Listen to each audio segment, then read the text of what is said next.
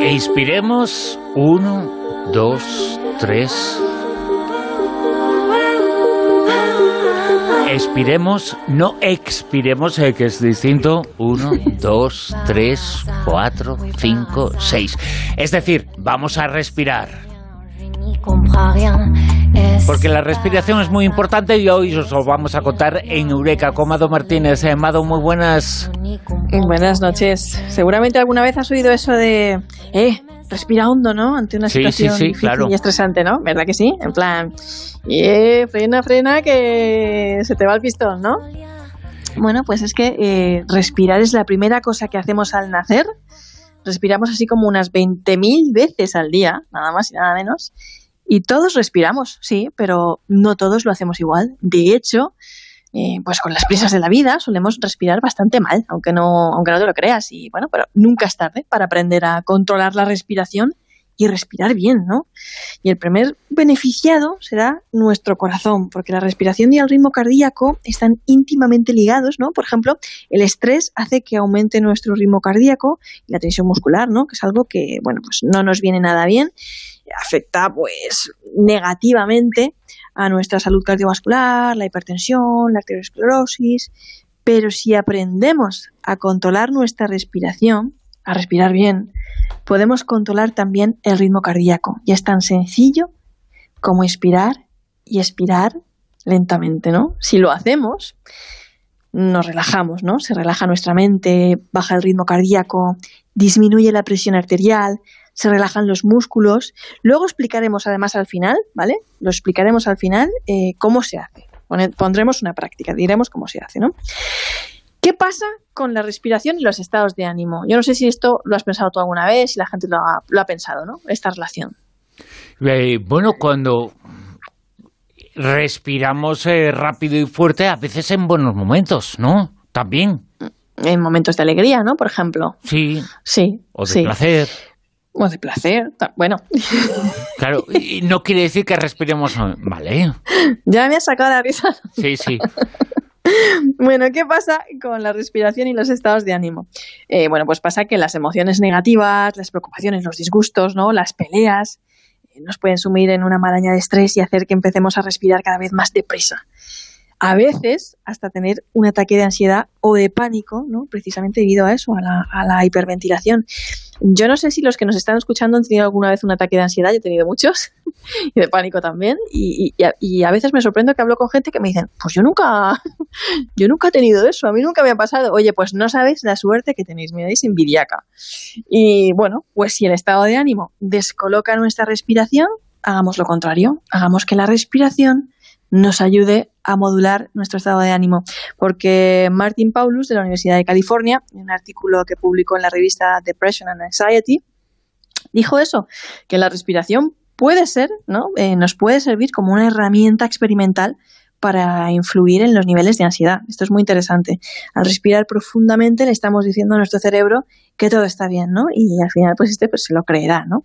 Respirar profundamente nos relaja, sí, Está demostrado y la culpa la tienen unas 350 neuronas que se encuentran en el tronco del encéfalo.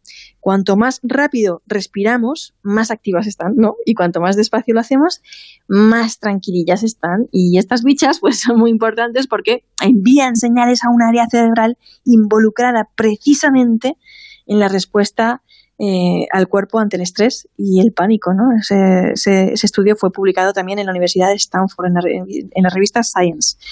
Y es así de interesante, ¿no? Eh, pero bueno, también nos puede ayudar a muchas otras cosas, respirar bien. Por ejemplo, pues por, por ejemplo, cuando no podemos dormir, ¿no? Esto que dices, no puedo dormir, cerebro, para de pensar, para de pensar, o sea, esto que dices ahí, que tengo mil de preocupaciones, que dices, apágate ya, apágate ya, que quiero dormir, ¿no? Y cuanto más te pasa, más... Que deje de hablar la voz de la conciencia, que se calle ya, ¿no? Claro, ¿no? hay, hay, un estudio de la Universidad Southern de California, publicado en la revista JAMA, que dice que la respiración consciente ayuda a luchar contra el insomnio y dormir mejor.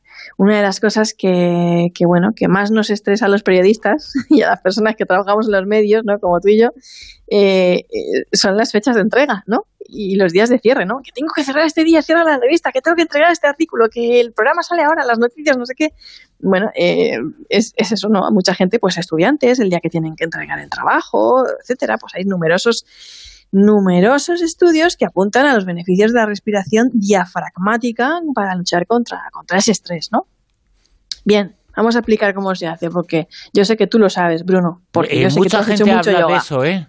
Eh, de la Sí. respiración en diafragmática, eh, que en el fondo es eh, respirar con el diafragma, es justito, justito lo que está bajo de los pulmones. Llenar Sí. el estómago, básicamente. Llenar, exactamente, tú lo has dicho, tú tienes mucha experiencia en eso, yo lo sé. Pues, ¿qué es la respiración diafragmática? Lo acabas de decir. Tú sabes cuando los bebés están ahí durmiendo tan a gustito y vemos Mm. que les sube y les baja la barriguita. Pues eso es, ¿no? Sí. Eso es, y eso debería ser, ¿no?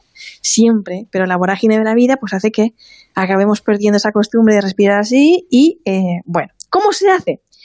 Pues mira, eh, vamos a poner un ejercicio fácil. Nosotros estamos sentados, pero yo sé que muchos de nuestros oyentes nos escuchan a veces desde la cama, tumbados, ¿no? El que esté sentado, pues el que esté tumbado, pues el que esté de pie.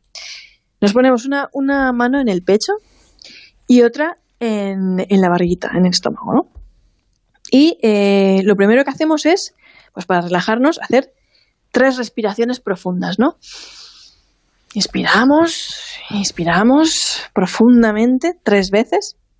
Y luego lo que intentamos hacer es que eh, al inspirar el aire lentamente, importante, llenemos la barriguita y que el pecho no se mueva.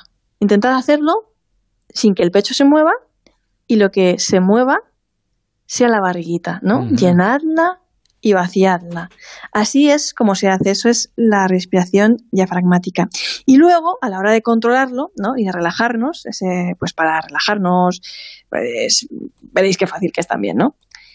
Desacelerar el ritmo cardíaco y hacer todas estas cosas de las que estábamos hablando. Se puede utilizar también para hacer meditación consciente centrada en la respiración y hasta para cultivar la paciencia, creo yo. Mira, vamos allá. Lo que hay que hacer es, pues, nuevamente, ¿no? Inspiramos hondo tres veces, ¿no? Respiramos tres respiraciones completas, no decir. Soltamos.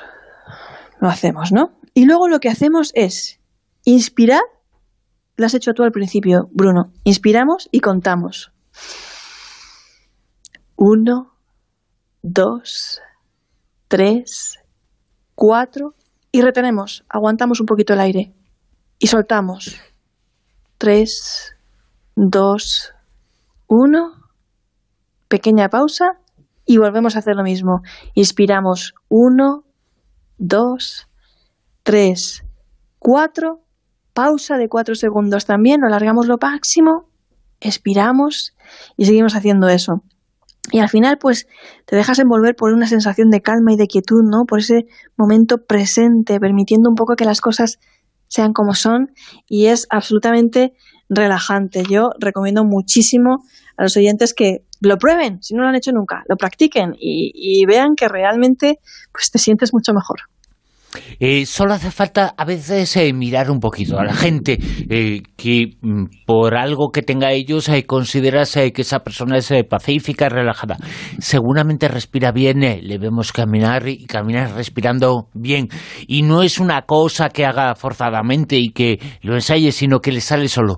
Y cuando nos queremos parecer a esa persona, estamos haciendo bien y normalmente la gente que consideramos nerviosa, intranquila, respira mal, anda eh, sin respirar eh, bien, aguantando respiración. Si imitamos al de enfrente, imitamos en función de cómo creemos eh, que es y cómo es eh, lo que nos transmite, seguramente es bueno para la respiración porque esa persona a la que nos fijamos y que hemos colocado en un pedestal respira bien.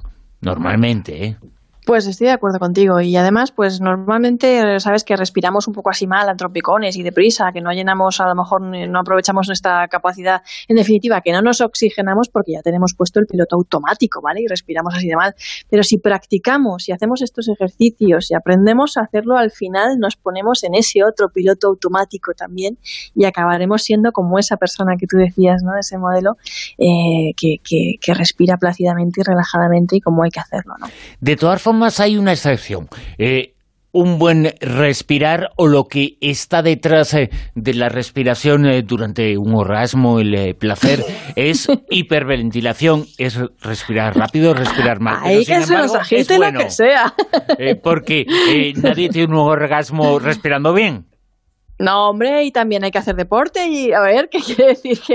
Que, la respiración se nos acelerará en muchos otros momentos preciosos y saludables de la vida, ¿no? Pues como tú lo has dicho, pues manteniendo relaciones sexuales, haciendo, deporte, estando contentos. Es el contexto, ¿no? Claro, exactamente, ¿no? Lo que estamos hablando es un poco de, respirar adecuadamente o tratar de controlar nuestro estado de ánimo y sobre todo nuestro ritmo cardíaco y relajarnos mediante la respiración, eh, pues eso, en casos en los que pues no puedes dormir, tienes insomnio, estás estresado, ¿no? Porque el estrés no es bueno, es un gran enemigo para nuestra salud, ¿no? Empezando por nuestra salud cardiovascular. Y ese es el contexto en el que un poco estamos eh, recomendando estos ejercicios. Y es que además es respirar bien de normal cuando por el contexto tenemos que respirar eh, rápido, hiperventilar, y eso para que esa respiración eh, sea buena y mejor, hace falta que el 99,9% del tiempo que estamos, entre comillas, normal, respiremos bien exacto. Eh, digamos que, esa es la pauta. Con lo cual, la gente que respire y respire bien y profundamente, y respire un poquito, que me ha gustado ese ejemplo que ponías, como cuando se ve a un niño dormir y descansar plácidamente, bueno, pues intentando imitarlo. Así hemos sido todos, y así respirábamos, y así podemos seguir respirando si no lo probaremos plácidamente. Respirar, un, dos, tres un, dos, tres, expirar con S, ¿eh? con S, no con X. Otro día hablaremos de eso. Bueno, eh, Mado Martínez, muchas gracias. Un abrazo enorme.